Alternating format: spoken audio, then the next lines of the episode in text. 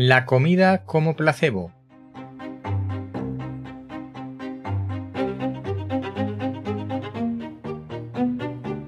Hola, soy Ignacio de Miguel y esto es El décimo hombre. Reflexiones de ciencia y naturaleza, porque cuando nueve personas están de acuerdo en algo, una décima debe llevar la tesis contraria. En el tema de hoy, el placebo en la alimentación y también el nocebo. Esto viene a raíz de un artículo leído en el medio The Conversation.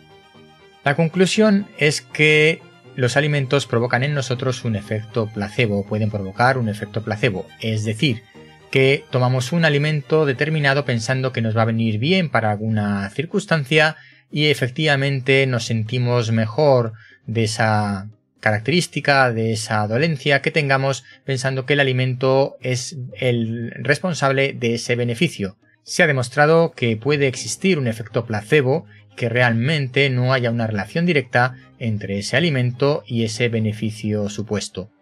También existe el efecto nocebo, es decir, que nos sintamos peor porque pensemos que no estamos tomando determinados alimentos que son beneficiosos para nosotros.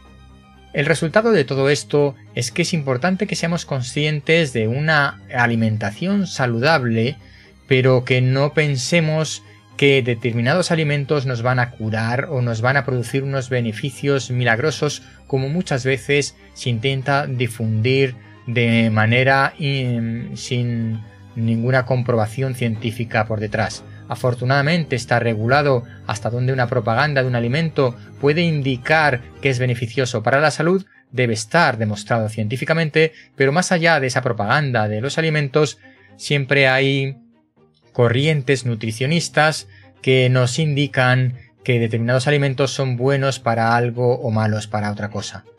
Bien, pues hagamos caso con mucho cuidado de estas informaciones, Incluso cuando alguien afirme que le ha venido bien un alimento para una determinada dolencia, porque puede haber sido víctima del efecto placebo.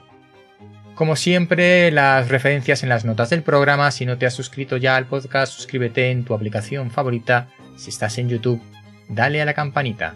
Y te recuerdo que este podcast, El décimo hombre, está dentro de los podcasts de ciencia y naturaleza de la red podcastidae.com.